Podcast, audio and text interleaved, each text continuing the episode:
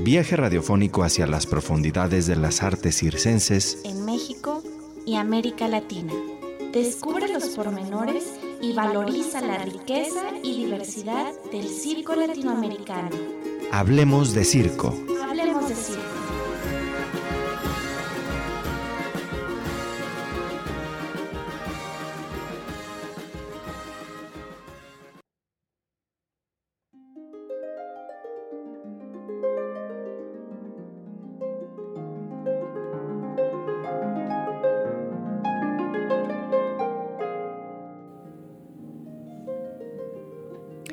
Jean-François Rabelais Blondin. Para nosotros, el gran Blondin. Él fue un funámbulo francés, es decir, un acróbata que camina sobre una cuerda floja. En 1859, a sus 35 años, Blondin atravesó las peligrosas aguas de las cataratas del Niágara, caminando sobre la cuerda floja. Las cataratas del Niágara son una de las grandes maravillas del mundo con espectaculares cascadas donde el caudal del agua de cuatro lagos se derrama en una caída repentina con una fuerza inmensa. Al cruzar las cataratas, Blondín rápidamente se hizo conocido en todo el mundo y posteriormente viajaría ampliamente. A donde Blondín iba, las multitudes que deseaban verlo después de cada actuación eran simplemente imposibles de sortear. Blondín era un hombre excepcionalmente fuerte y habilidoso. A sus 70 años todavía actuaba en público. Eh, él tenía un truco estándar en el cual llevaba a otra persona cargando sus espaldas mientras caminaba por la cuerda floja. Su nombre se convirtió en sinónimo de circo y tanto su acto como el nombre mismo fue copiado en todo el mundo. Una vez que Blondin regresó a Londres en 1861, él se encontró con una plétora de artículos, abrigos, sombreros, cigarros, corbatas, perfumes y todo tipo de estampados con su nombre. Blondin complacía a multitudes y siempre buscaba cómo acrecentar su fama, ya sea disfrazándose como chef, como esclavo o como jefe indio americano en sus actos, o incorporando trucos cada vez más peligrosos y más impresionantes. Como ya hemos sugerido en otros de nuestros programas, caminar sobre la cuerda es una habilidad y un acto que precede mucho a la invención del circo moderno en 1768, gracias a Philip Astley. Caminar sobre cuerdas data de la prehistoria. Sin embargo, después de 1768, los actos de funambulismo o de cuerda floja fueron característicos de la pista de circo. Aunque regularmente estos actos se llevaban a cabo fuera de la carpa, ya sea en teatros, al aire libre o en espacios con techos muy altos. Los sucesores de Blondin buscaron desafiarlo en los parajes naturales o urbanos más inverosímiles. Y uno de sus más grandes sucesores es Philippe Petit, quien mucho tiempo después, en 1974, caminó por los rascacielos y atravesó las desaparecidas Torres Gemelas de Nueva York. Pero en tiempo de Blondín, el acto de caminar por la cuerda floja capturó varias creencias de mediados del siglo XIX, una muy importante, la conquista de la naturaleza por el hombre.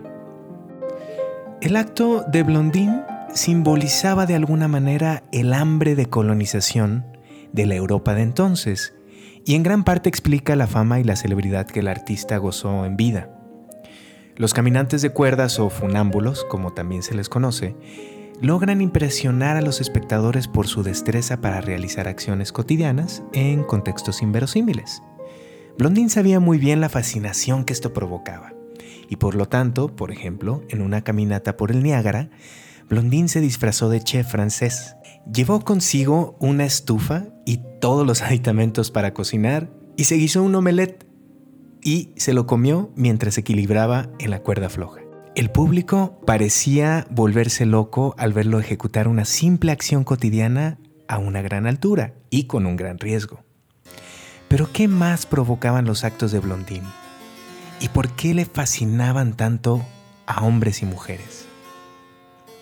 El romance del público con celebridades de circo y trapecistas, por ejemplo, alcanzó su punto más alto en los Estados Unidos en las décadas más o menos de 1920 y 1930. Por ejemplo, en la historia trágica del trapecista Alfredo Codona y su amada Lilian Leitzel, de quienes hablamos algunas semanas atrás aquí en el programa. Pero Blondín fue un caso muy especial. Todavía en 1970, casi 100 años después de su éxito, su figura seguía apareciendo en volantes y publicidad. Entonces, de muchas maneras, Blondín fue un antecesor de las celebridades del mundo contemporáneo, pero en un mundo que por supuesto no contaba con la televisión, el radio y mucho menos internet. ¿Te imaginas siendo una celebridad del siglo XIX? ¿Te imaginas ser un artista de circo famoso internacionalmente cuando no existían los medios de comunicación masiva? Aún antes del siglo XX, el público ya percibía a las celebridades como sobrehumanas y como seres fuera de este mundo, ¿no? como algo fuera de este planeta. Artistas de circo como Blondine se hicieron célebres por sus habilidades y destrezas. Sin embargo, no lograron trascender en cuanto a fama como lo han hecho las estrellas de cine y la televisión, a quienes grandes cantidades de personas le rinden culto a diario y conocen cada detalle de su vida. Sin embargo, Blondín sí nos da una pista de las características de las celebridades, tanto de entonces como de nuestros días. Su habilidad atlética era innegable, pero Blondín era igualmente admirado por su cuerpo, masculino, fuerte y musculoso. Caminar por la cuerda no solamente lo hacía parecer como un hombre hábil y valiente, sino también como conquistador dominador, a veces agresivo y avasallante. La manera en que Blondín parecía dominar a la naturaleza reforzaba esta identidad estereotípicamente masculina. Más allá de su destreza física, la teatralidad de sus hazañas, podríamos observar que el triunfo, el reconocimiento y la fama de Blondín también tiene que ver con la representación de su masculinidad que en su caso lograba capturar de una manera muy conveniente el hambre europea por dominar y colonizar otros pueblos y geografías. En virtud de la fama, reconocimiento y la admiración que sentía el mundo por Blondín como si fuera superhombre, en todo el mundo hombres acróbatas comenzaron a copiar a Blondín e inclusive utilizaban su nombre. Curiosamente, mientras Blondín explotaba el estereotipo de masculinidad dominante y europea y así acrecentaba su fama y reconocimiento, acróbatas mujeres también comenzaron a copiar su acto y a caminar sobre la cuerda floja. Acróbatas mujeres se autonombraron las Blondín y para la década de 1870 ya se habían convertido en grandes rivales del blondín original, ganando sueldos altos y gozando de gran popularidad.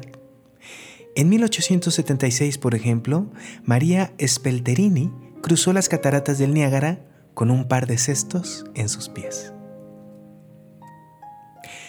Así pues, podemos observar que en su vida y obra, el gran blondín probablemente fue la primera celebridad de circo y contribuyó a popularizar algunas ideas que hoy son comunes cuando los públicos se acercan a las grandes celebridades.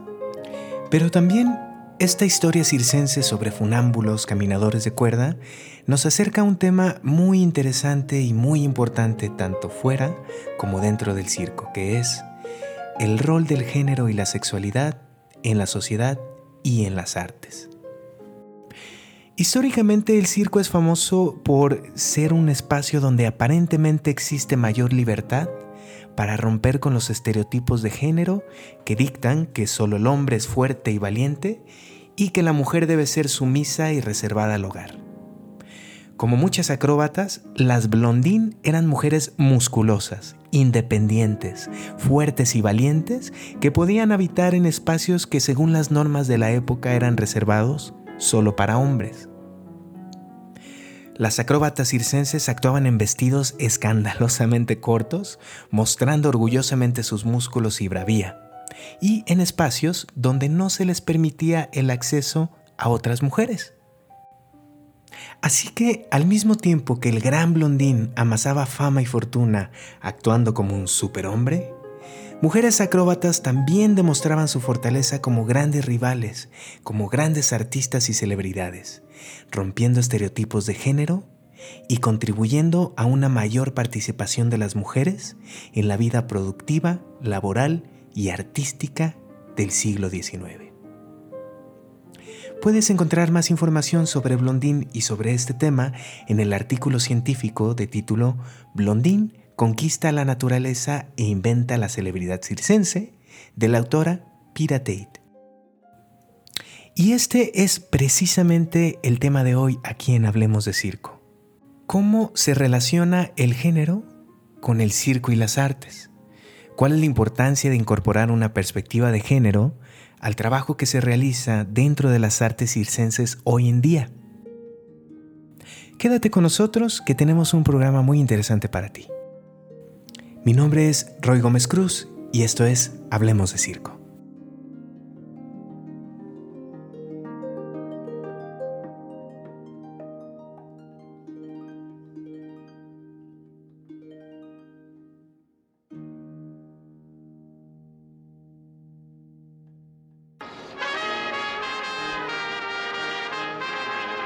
Mágica travesía de voces y cuerpos circenses. Hablemos de circo. Hablemos de circo.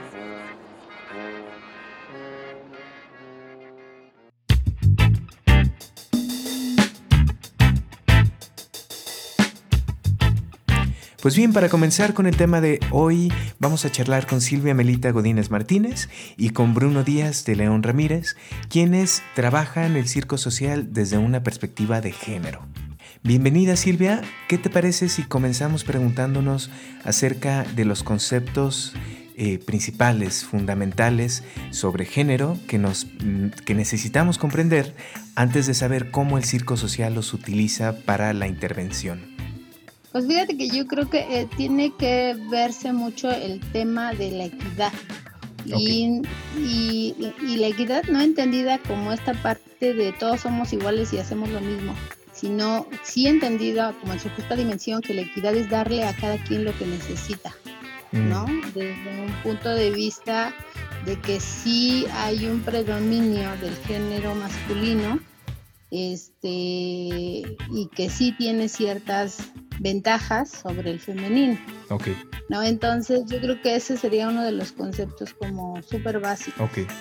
Y precisamente para seguir avanzando en el tema, Andrés Treviño Luna, director de diversidad sexual del gobierno de Jalisco, nos brinda más información sobre los términos más importantes que necesitamos conocer y quizás clarificar para comprender más el tema de equidad de género que quizás puede resultar confuso para muchas personas.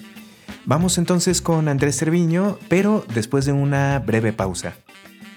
Quédense con nosotros que seguimos charlando sobre el circo desde una perspectiva de género y particularmente desde el enfoque de circo social.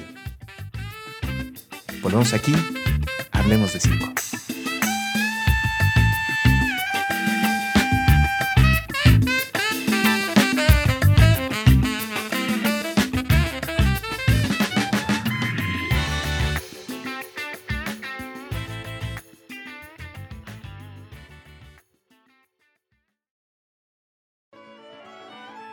Hablemos de circo a través de nuestras redes en Facebook, Twitter e Instagram. Hablemos de circo. Búscanos como Radio UDG Ocotlán en nuestras redes.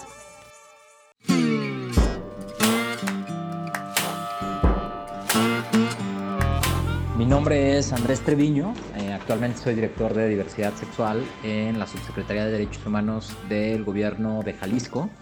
Yo tengo 27 años, soy licenciado en Relaciones Internacionales y licenciado en Derecho y hoy estoy al frente de esta dirección que tiene eh, como objetivo transversalizar una perspectiva de derechos humanos en la administración pública del Estado de Jalisco. Es decir, nosotros no podemos decir que un gobierno es incluyente porque tiene una oficina que atiende eh, a un grupo de población históricamente discriminado. Para poder hablar de un gobierno incluyente tenemos que garantizar que eh, la gran mayoría de las acciones, programas y políticas de toda la administración eh, del Estado eh, incorporan una perspectiva de derechos humanos y consideran a la población de la diversidad sexual y las desigualdades estructurales que esta población enfrenta. Ese es básicamente el trabajo que realizamos desde acá. Cuando hablamos de la diversidad sexual y de género, hacemos referencia a la infinidad de posibilidades que existen eh, en, nuestra especie, en la especie humana, para vivir nuestra sexualidad. Esto comprende pues la orientación sexual, la identidad de género, eh, las características eh, genéticas o genitales inclusive. es muy común que cuando hablamos de la agenda LGBT pensamos que sea una cosa como monolítica y a veces omitimos que tiene diferentes dimensiones. ¿no? Eh, la agenda LGBT, en un primer momento, eh, incluye eh, orientaciones sexuales no normativas, ¿no? lésbico, gay, bisexual. Es decir, todas las personas tenemos una orientación sexual, hay alguien que nos atrae, alguien con quien queremos tener relaciones sexoafectivas, queremos formar una, familia, queremos tener relaciones sexuales. Eh, y todas las personas, eh, pues al final tenemos una orientación sexual. ¿no? La heterosexualidad es una de ellas, pero no es la única. Existe también eh, la homosexualidad, ¿no? que son mujeres a las que le atraen mujeres o hombres a los que les atraen otros hombres. La bisexualidad, que es la capacidad de una persona de sentir atracción hacia personas de ambos géneros. O por ejemplo, la pansexualidad, en donde la atracción va mucho más allá de un género. Eh, o, la, o la asexualidad, ¿no? Personas que no se sienten atraídas por nadie.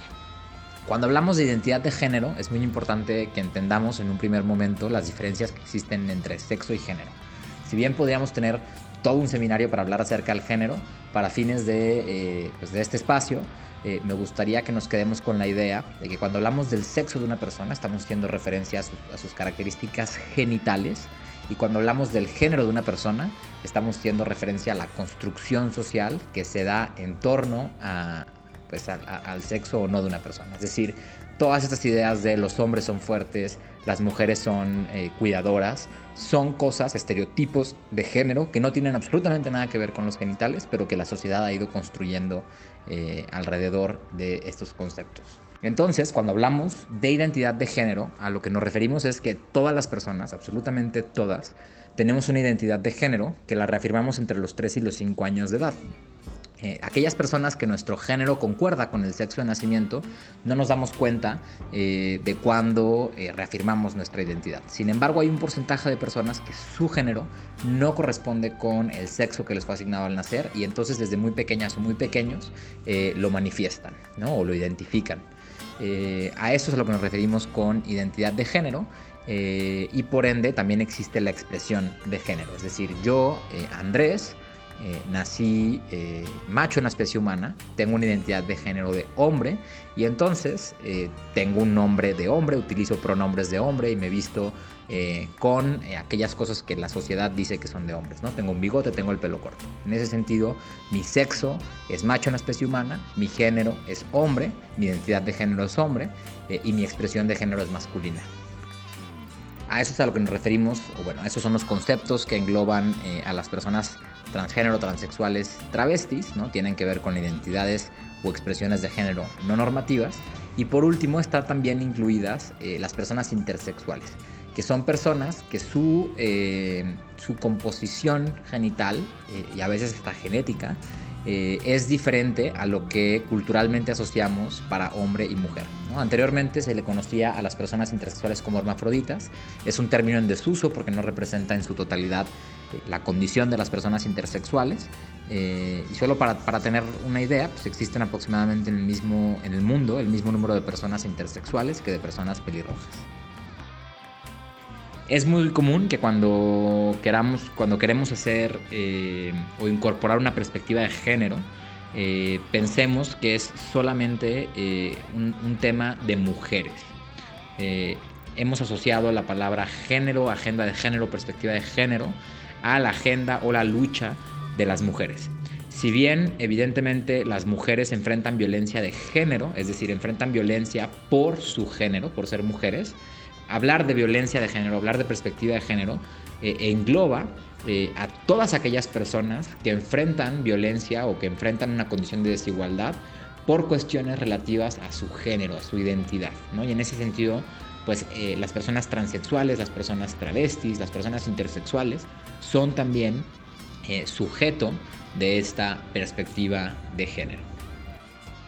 Tenemos que entender que eh, en nuestra sociedad existe una diversidad infinita, en donde cada persona se construye a sí mismo y su identidad y su forma de relacionarse y sus intereses de formas completamente diferentes y que eso está bien y que eso es válido.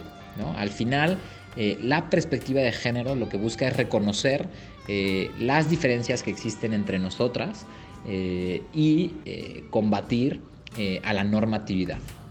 El patriarcado es una, estructura de opresión que norma cómo es que algunos sujetos, en este caso las mujeres, tienen que comportarse en la sociedad, así como la homofobia o la, o, la, heteronorma nos dicta de, que todas las personas deberíamos de ser, por ejemplo, heterosexuales. ¿no?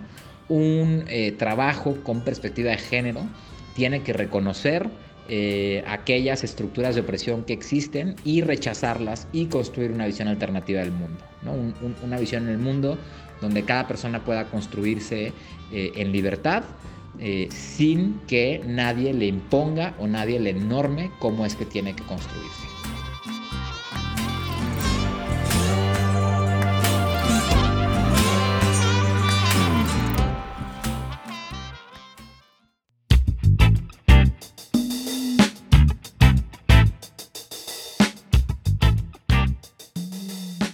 Muchísimas gracias Andrés Cerviño por excelente cápsula e información muy pertinente. Sigamos la charla con Bruno Díaz y con Silvia Godínez. Eh, desde tu perspectiva, Bruno, tanto de investigación como de proyectos, eh, ¿cómo abordan el género? ¿Cómo lo trabajan? Pues justo como te mencionaba hace un momento, tiene que ver eh, con los cambios en las representaciones sociales, con ir también promoviendo la participación sin distinción Mm. por, asuntos de género durante los procesos de circo social, porque también nos hemos dado cuenta que eso es muy común no solamente en el circo social, sino también en la práctica del circo profesional.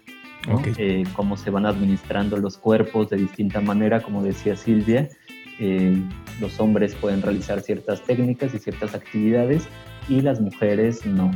Eh, nosotros pues hemos apenas en realidad llevamos poco tiempo como investigando este tema del género. Eh, consideramos importante integrarlo también en la parte del circo social y la inclusión con personas con discapacidad, porque ahí también ahí es un tema eh, pues muy relevante, ¿no? porque muchas de las mujeres que tienen discapacidad están en una condición eh, de vulneración de sus derechos muy, muy, muy remarcada. Entonces, pues bueno, las digamos, la cuestión de la equidad de género, estas teorías de la equidad de género em, o estos enfoques o perspectivas, creemos que son importantes precisamente eh, al momento donde estamos eh, los formadores y formadoras frente a grupo, ¿no? Es decir, en el trabajo que tenemos frente a grupo, cómo, cómo podemos ir promoviendo justamente eh, el trato mucho más igualitario, como decía Silvia, precisamente dando prioridad como a cada una de las necesidades, ¿no? De las diversas personalidades que se van conjugando en espacios de trabajo. Entonces, yo creo que ir abriendo los espacios de participación sin distinción de género es apremiante para, para los proyectos de circo social. Me surge la duda si las personas generalmente conocen sus derechos o conocen, digamos, eh, estas, eh, ¿qué será? Las problemáticas de género, si las identifican como tales o es una cosa que van aprendiendo a partir de, estos talleres, de estas clases, de este trabajo, a visibilizar algo que a lo mejor eh, creían que era normal. Pues no, no es algo como que ellos, y de hecho también en la intervención no se les dice, ah, mira, es que estamos mal, así no deben ser las cosas, no, sino más bien como eh, se plantea como en positivo, ¿no? De, ah. Bueno, este, por ejemplo, eh, sí puede, reconociendo las emociones, por ejemplo. Eh, desde el género hay emociones que se permiten a, los hombres y emociones que no se permiten manifestar. Sentir no, porque pues somos seres emocionales, pero manifestarlas, sí hay algunas emociones que no se permiten tampoco en las mujeres. ¿No? O sea, por ejemplo, si ves a una mujer enojada, lo que le dicen, ay, es que te ves fea, este, te dejas de ver bonita, ¿no? Porque además nos venden mucho esa, esta preocupación de siempre estar como bonita, perfecta, delgada, ¿no? Alegre, eh, buena onda.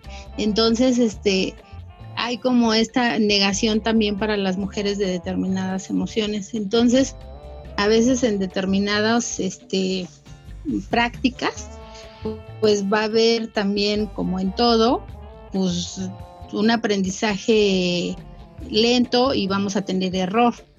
Entonces, bueno, de antemano, pues nos va a surgir una emoción cuando no podemos lograr X, eh, X este, acción o ejercicio, ¿no? Entonces, pues permitirles a veces que manifiesten su enojo, su frustración y trabajarlo como un tema a superar es muy importante, quitando un poco este estigma de si alguien, si un niño llora, no diciéndole, oye, no, no puedes llorar, ¿no? Sino al contrario, dejándolo como que fluya esa emoción, que la reconozca. Y pues que aceptemos que pues, también echando a perder se aprende y que no lo vamos a hacer perfecto. Entonces no se plantea como tal porque no existe una conciencia. ¿no? Pero tampoco le podemos saltar teóricamente ahí, mira lo que estamos haciendo, es para que tú te sientas este, en el mismo nivel de oportunidades, sino más bien como con pequeños cambios, o sea, la intervención va en eso, ¿no? Como en pequeños cambios en el hacer, que ellos vayan como rompiendo esos paradigmas que desde la familia ah, se han generado, ¿no? Como primera institución, pues finalmente es la que más este más este paradigmas nos va implementando. Pero no solamente es en la familia, ¿no? Sino también en la escuela, en la comunidad. Entonces, eh, la intervención está en que en ese espacio al menos sí se modifiquen esas creencias o esas maneras de relacionarse, este, inculcándoles pues eso en, la, en lo práctico, el respeto, este, la paz, este, la justicia, ¿no? Mm, Entonces, de esa manera como vas cambiando la práctica, e ideas y creencias y maneras de relacionarse. Me gustaría preguntarles qué es lo especial del circo, ese plus que contribuye a trabajar la intervención social desde una perspectiva de género, pero eso lo charlaremos después de una breve pausa. No te vayas, esto es Hablemos de Circo.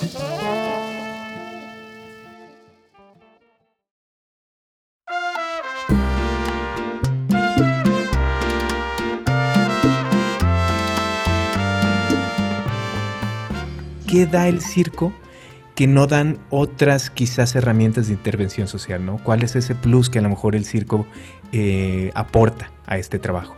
Eh, sí, me gustaría eh, comentar algo que tiene que ver con justo lo que hablábamos hace un momento de la salud emocional y que también Silvia empieza a tocar como el tema del manejo de las emociones, de la identificación y del manejo de las emociones. Y yo considero que en el trabajo de circo social desde un enfoque de la equidad de género el manejo de las emociones y la identificación de emociones es indispensable.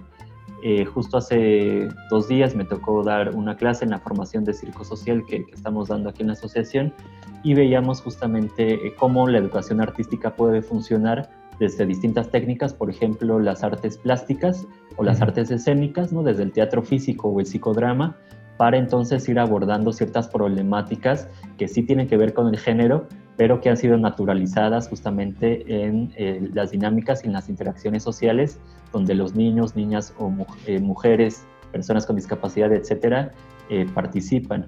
entonces, justo valernos de distintas técnicas hace que los espacios de circo se vuelvan muy potentes, ¿no? Para ir trabajando justamente desde lo lúdico, ¿no?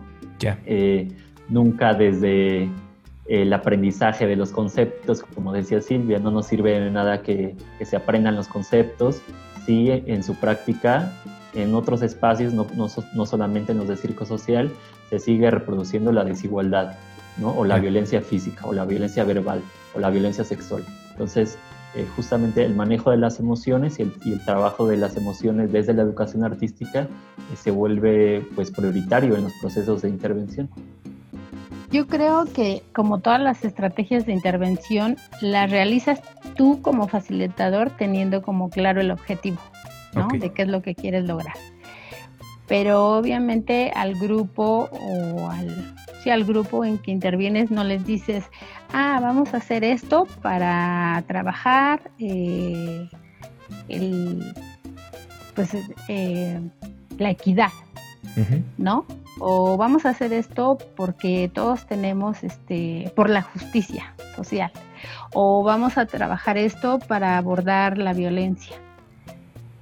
Sino, este, tú como facilitador, pues sí tienes que tener un objetivo en cada sesión y un objetivo general ¿no? en el proceso de intervención. Entonces, eh, bueno, acá la estrategia un poco que se, que se aplica es hacer algo, pero no, no este, por ejemplo, vamos a trabajar la empatía, podemos decir hoy. Entonces al grupo le dices, vamos a trabajar la empatía y, y, vas en ese hacer, en ese en ese relacionarte, modelas también determinadas cosas, modelas la inclusión, modelas la democracia, modelas este, la equidad, desde el lenguaje, desde tu corporalidad, modelas todo ese tipo de cosas. Entonces, abiertamente no lo no dices, vamos a trabajar la equidad. Sin embargo, este, por ejemplo, sí utilizo un lenguaje inclusivo. Es un pequeño detalle que puede parecer. Para muchos no entienden cuál es la importancia de decir niños y niñas o mujeres y hombres. Sin embargo, dentro de la inclusión es una parte muy importante, ¿no? El que la niña se siente identificada como niña, ¿no? Y no se pierda en la masa donde hablar de en masculino, pues ya te sientes incluida. Sino como desde esos pequeños detalles donde no dejas que alguien que no se siente capaz se quede fuera, sino al contrario, dices, vete, entra, este, te escuchamos, este, participa, juega, diviértete, ¿no? Desde donde, bueno, si ves a alguien que está haciendo este, algún tipo de acción de violencia física o de cualquier tipo o emocional, pues también lo abordas, ¿no? Abordas también el conflicto que se genere. Entonces, desde cómo abordas también el conflicto va a ser una manera de intervenir. Y mm. volvemos a lo mismo, no, no, no este, diciendo conceptos, porque pues la idea no es formar eh, teóricamente a las personas, sino, como bien lo decía Bruno, pues es en la práctica donde se tienen que ir haciendo los cambios este, porque es así como los introyectamos, ¿no? En la práctica. Entonces digamos que eh, no es tanto la técnica de circo en sí mismo o estos conceptos, sino precisamente el cómo tú decías, eh, nos compartías los modelos, es decir, cómo tú estás constantemente atenta, me imagino, para ir ah, introduciendo temas, ir interviniendo, no en un solo momento, ¿no? es como ahorita hacemos circo y ahorita ya nos sentamos todos y platicamos sobre el respeto, sino en todo este, me imagino, flujo continuo de cosas que van pasando en una clase o en un, en un taller, como todos los gestos, como decías, las corporalidades, eh, el lenguaje que utilizan, todo eso son oportunidades para ir eh, introduciendo temáticas, pero no de manera así como, como a lo mejor estamos acostumbrados en la escuela, sino esta cuestión más interesante me parece a mí, teoría en la práctica, ¿no? O esta práctica con un fundamento teórico, este, eh, más, no digamos profundo, sino más eh, vital o más activo. Más sutil. Así es. Así es. Tal cual te, te, plantean, bueno, a uno, tal cual te tatúan los prototipos de género, así se pueden ir deconstruyendo, ¿no? Mm. Así de esa manera sutil como nos los han tatuado, así de esa manera sutil también se pueden ir deconstruyendo esos roles o esos este, patrones, ¿no? Sí. Em, sí, coincido completamente con Silvia y me gustaría agregar un par de cosas. Em, me parece que uno de los conceptos claves del circo social tiene que ver con la praxis, ¿no? Eh, justo con hacer una buena selección del material, ¿no? En congruencia con los objetivos eh, de lo que quiero yo entonces trabajar en los procesos de circo social, pero que eso sí tenga eh, un nivel de impacto importante, es decir, que sí llegue a, cambiar y a transformar las dinámicas y las interacciones sociales. Eso por un lado. Y otro concepto que aparece ahí también sería entonces el de singularización, como eh, a partir justamente de la observación y del surgimiento de conflictos, ya sea eh, por asuntos de género, los facilitadores o, formadores o formadoras de circo social también, justo como lo menciona Roy, se convierten en áreas de oportunidad para entonces poder trabajar eh, temas en específico de manera sutil, ¿no? como, como bien dice Silvia. Em, por ejemplo, eh, ¿Por qué cuando te enojaste tanto, no? Porque no te salió un truco de malabares, lo primero que hiciste fue voltear y lanzarle una pelota en la cara a la compañera o golpearle en el cuerpo para eh, hacer tu descarga de, energía de algo que te generó frustración. Entonces es ahí cuando nosotros tenemos que llevar los tiempos muy precisos para hacer esas pausas, esos cortes, entonces a ver, eh, vamos a entrarle a la charla comunitaria o a la asamblea o vamos a parar a, hablar de qué fue lo que pasó y entre todos pues, generar eh, acuerdos también ¿no? de respeto y de participación, porque justo el circo social apuesta a eso, a que estos espacios sean distintos a los, a los espacios eh, educativos, a los espacios donde se reproduce todo tipo de violencias, donde no pasa nada, ¿no? Y la vida sigue así como si todo fuera normal y natural. Me gusta mucho eh, lo, que, lo que nos comparten Silvia y Bruno, porque me ayuda, al menos a mí, a imaginarme ahí, ¿no? En el espacio. Y, y de alguna manera imaginármelos a ustedes con un conjunto de herramientas y técnicas que están ahí disponibles para sacar en cualquier momento una metodología que ya ha sido planeada con ciertos objetivos, pero finalmente uno no puede planear la vida social, ¿no? ni la interacción entre las personas. Y ahí es precisamente donde van surgiendo los estereotipos, las discriminaciones, estas cosas que nos van, eh, como decía Silvia, pues de alguna manera eh, apretando, ¿no? Como camisa de fuerza, de que tenemos que caber en estas cosas que nos dicen que hagamos y seamos. Y este es un espacio precisamente como para visibilizarlas e intervenirlas, ¿no? Y desde ahí yo creo que nos ayuda mucho a entender el circo social. Pues, ¿qué, ¿algún pensamiento, alguna reflexión final que nos quisieran compartir Bruno y Silvia? Pues yo creo que el tema de género es este uno de los temas que más, eh, no sé si más, pero sí que, mucho peso debería de tener en, este tipo de formaciones, porque creo que es una muy buena oportunidad eh, el circo social para ir eh, haciendo camino en este cambio de paradigmas. Cuando hablamos de género o cuando ya tenemos como este, estos conceptos, estas ideas, esta, esta visión, ya no vuelves a ver las cosas de la misma manera. Ya no las, no las alcanzas a ver de la misma manera, ya siempre estás como, como en esta constante visión este, de, de realmente de, alcanzar como la equidad, ¿no? Entonces, yo, yo diría o invitaría a que todo el mundo pudiera como darle un papel importante a ese tema en todos los espacios, en todos los ámbitos, en la intervención directa, en las discusiones, en la planeación, en los objetivos, en todo, en mi propio proceso, ¿no? Mm. Sí, de, alguna manera el género atraviesa todo, ¿no? Está presente en, en nuestras propias experiencias, en la forma en la que nos relacionamos con los pares, con el pasado, con la familia, en el trabajo, ¿no? El, género no solamente me parece algo sumamente importante, sino algo que nos permite navegar y entender todas estas diferentes realidades en las que nos movemos. Sí, yo me quedaría con la idea de la, de la ética, del trabajo desde la ética y desde estas habilidades profesionales o cualidades humanas y profesionales que mencionaba Silvia hace un momento, eh, yo me quedaría con el tema de la congruencia.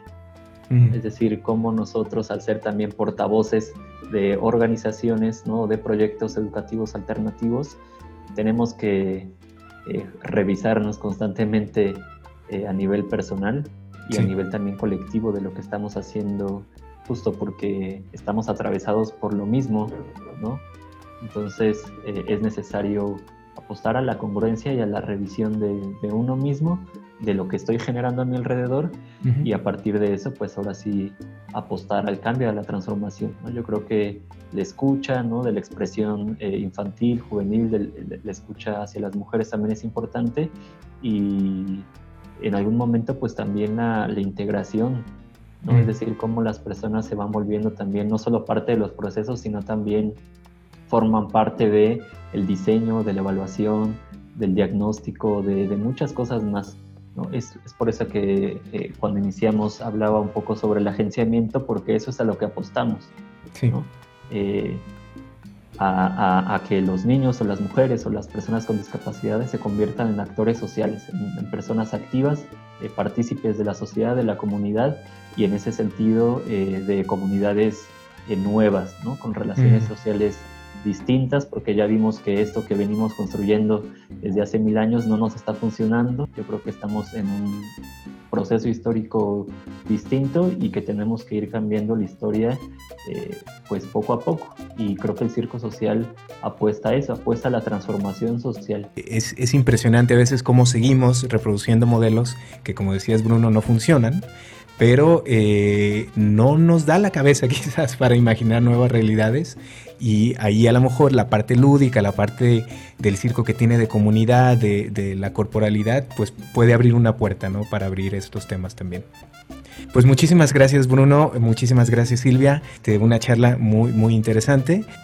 Quédense con nosotros, esto es Hablemos de Circo, regresamos en un momento.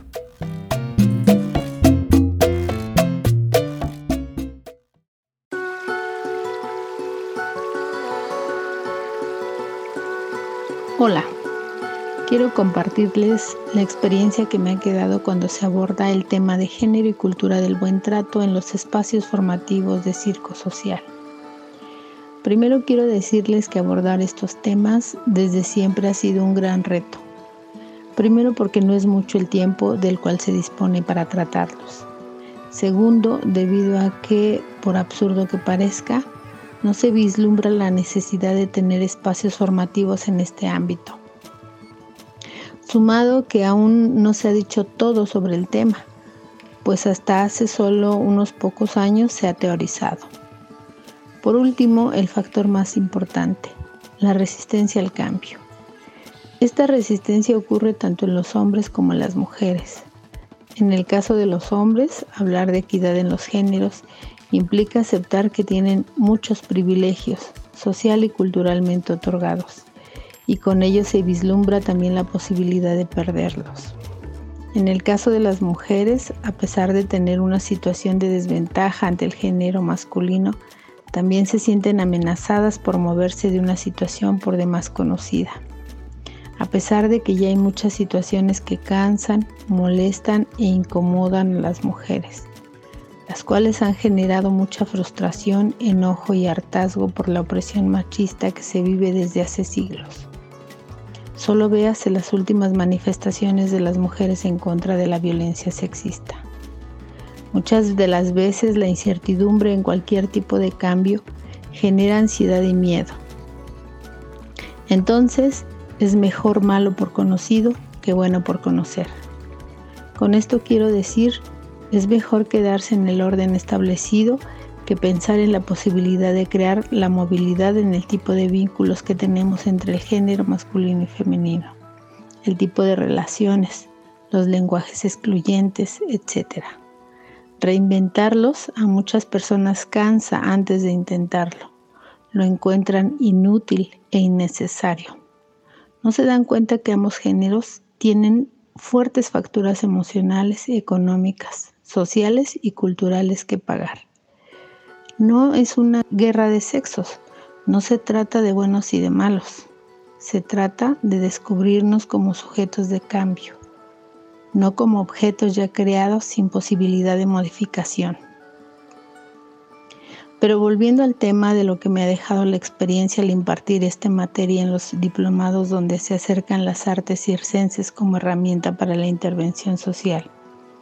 Inicialmente son esperadas con mucha expectativa y emoción.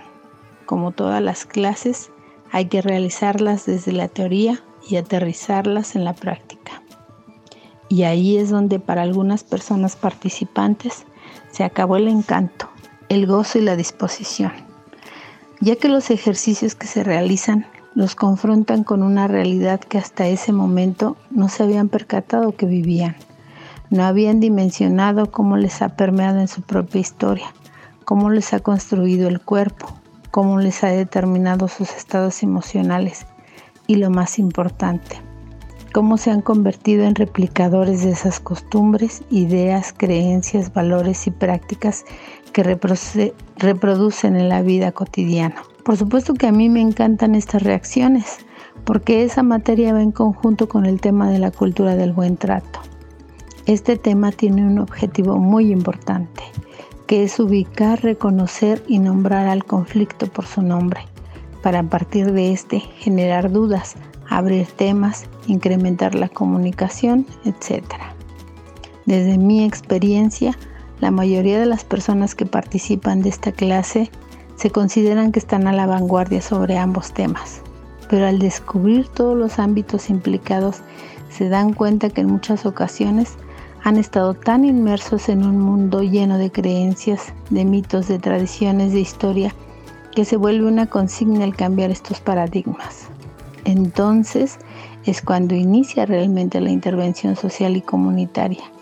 Y con eso yo me doy por bien servida al contribuir en generar una perspectiva que difícilmente les hará ver y replicar la realidad como el sistema patriarcal nos la ha hecho creer. Y ahora vámonos hasta Uruguay con Serrana Cabrera, quien nos trae una postal auditiva circense sobre el desarrollo del circo en Uruguay y su relación con el circo social y la educación.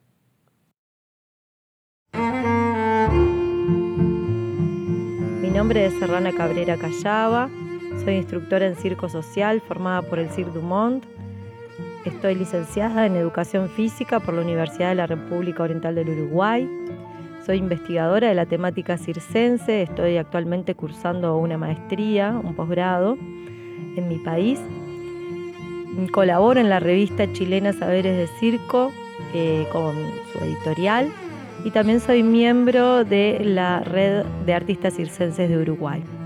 Sobre todo eh, he comenzado como artista circense por 20 años en lo que fue el resurgimiento del circo en nuestro país ya que no tenemos una tradición que haya tenido continuidad de circos tradicionales. En Uruguay, la educación, mm, tanto a nivel de la primera infancia como a nivel universitario eh, y de la infancia y la adolescencia, es gratuita, laica y obligatoria. Esto también genera una oportunidad para todas las clases sociales de poder acceder a esta educación.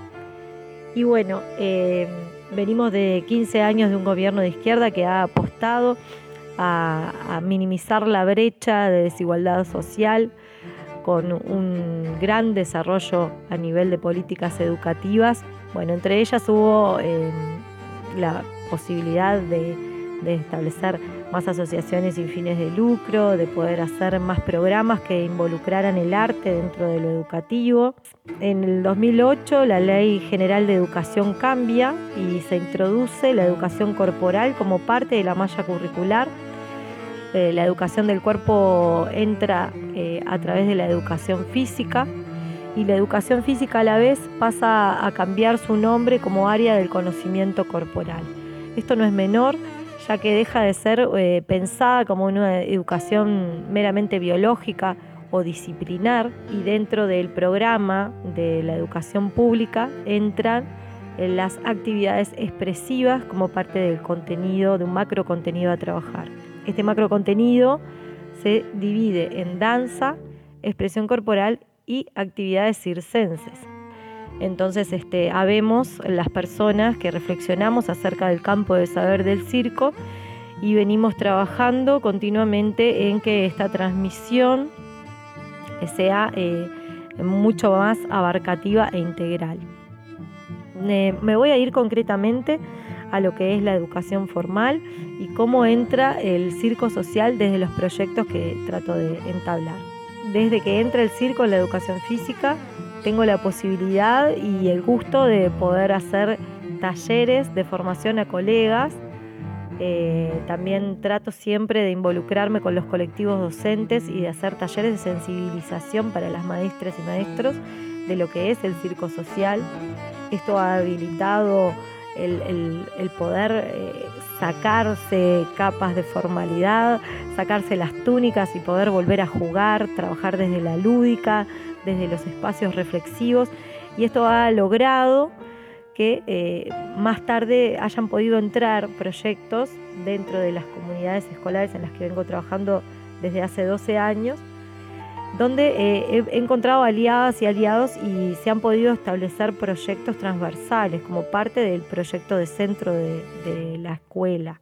Para contar algunos ejemplos, en, una escuela en donde estuve tres años hice un proyecto que contó con la colaboración del equipo director y con maestras comunitarias, donde también eh, la temática circense iba más allá de la enseñanza de las habilidades, y pudimos obtener una premiación en dinero para que esto pudiera ser eh, sostenido, para que pudieran comprarse materiales, para que las niñas y niños pudieran eh, acceder a ir a ver una obra de circo contemporáneo. Eh, también pudimos traer talleristas. Lo que se buscó, el fin último, era bajar el índice de violencia que había en esa comunidad escolar, que era una comunidad de contexto socioeducativo crítico entonces este, nosotros nos propusimos buscar alternativas en la educación de las niñas y niños y fue a través del circo, por su versatilidad, por su capacidad creativa, eh, que pudimos eh, hacer este proyecto. El fundamento también estaba en que al ser un arte escénica engloba un montón de disciplinas y siempre hay como un lugar para cada niña y para niño, siempre hay un centro de interés eh, tanto a nivel de habilidades propias desde las acrobacias grupales, como desde el, empezar a conocer los malabares y agarrar el gusto por hacerlos. Esto también conlleva tener una gran capacidad de tolerancia a la frustración y una gran perseverancia, porque es lo que hay que tener para poder lograr malabarear. Pero esa magia, ese gusto, empieza a entrar y, cada vez que realmente profundiza en las personas son maravillosos los logros que, puede ejercer para todo lo que es eh, la persona integral, como ser crítico, como, como ser reflexivo, como persona que se empodera de sus propios saberes. Eh, algo bien curioso fue eh, que, me encantó fue los logros que hubo con las niñas y niños que eran más tímidos o retraídas o retraídos a través del trabajo de la mímica, a través del trabajo del clown, de los payasos y payasas, cómo esas niñas y niños comenzaron a expresarse y terminaron siendo hasta presentadoras y presentadores de obras que hicimos para nuestra comunidad escolar. Otro alcance que hubo fue poder sacar estas obras como troops de circo hacia el exterior, hacia la comunidad barrial e incluso hacer encuentros interescolares o presentaciones en diversos contextos más allá de la escuela. Entonces, eh, los alcances también tienen que ver con esta voluntad, con esta también perseverancia de quienes queremos llevar proyectos adelante.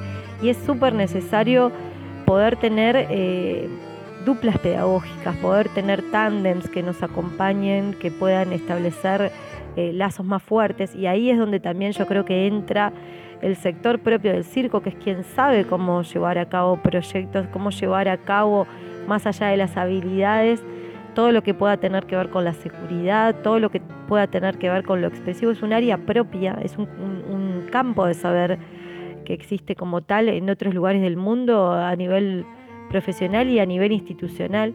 Entonces poder darle voz y voto para poder eh, traspolar los, lugares de inserción para poder establecer puentes con la escuela me parece que es fundamental. Si nos ponemos a pensar, eh, a nivel formal la educación de nuestros cuerpos eh, la tiene la, la, escuela y todas las niñas, niños, jóvenes pasan por allí. ¿Qué más que poder hacer una educación libertaria y expresiva a través de las artes escénicas del circo? Y me parece que aquí está la riqueza de poder hacer de esto parte del acervo cultural y el acervo inmaterial de nuestra humanidad y un acervo vivo. El circo vive, pervive y se reinventa cada día agradezco y, bueno, y dejo aquí mi, aporte para que pueda seguir repercutiendo o, expandiendo de alguna forma otras visiones y un granito de arena en toda esta hermosa arte que nos convoca. Saludos para todas y todos. Y así llegamos una vez más al final de una emisión de Hablemos de Circo. Agradecemos infinitamente a nuestros colaboradores del día de hoy, a Bruno Díaz de León, a Silvia Godínez Martínez, a Andrés Cerviño, a Serrana Cabrera y a Aurora Vilco por el apoyo en la producción. Nos vemos el siguiente jueves en punto de las 10 de la mañana. Yo soy Roy Gómez Cruz y esto fue Hablemos de Circo.